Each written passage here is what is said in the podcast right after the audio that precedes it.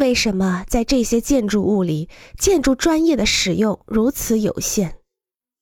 一个原因是，职业建筑师的服务成本可以从建筑成本中节省下来，施工图纸可以在不以建筑为目的的建筑业的某些地方完成。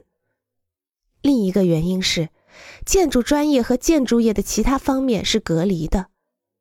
设计服务可以通过具有财政优势的建筑承建者提供。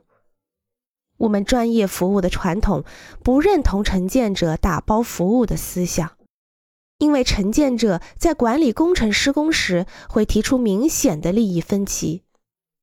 可是，当我们和承建者组成一个团队，生产精心设计和细致施工的产品时，我们这样做。就是放弃了赋予建筑服务更高的价值的机会。许多国家把设计和施工的任务交给同一个机构来完成，建筑承建商和建筑师都能从这种生意的方式中获益。尽管人们经常对此浑然不知，但是相比施工成本、室内陈设、还本付息、缴纳税收、操作预算、建筑维修保养。多年的公共事业费用，设计成本几乎无关紧要。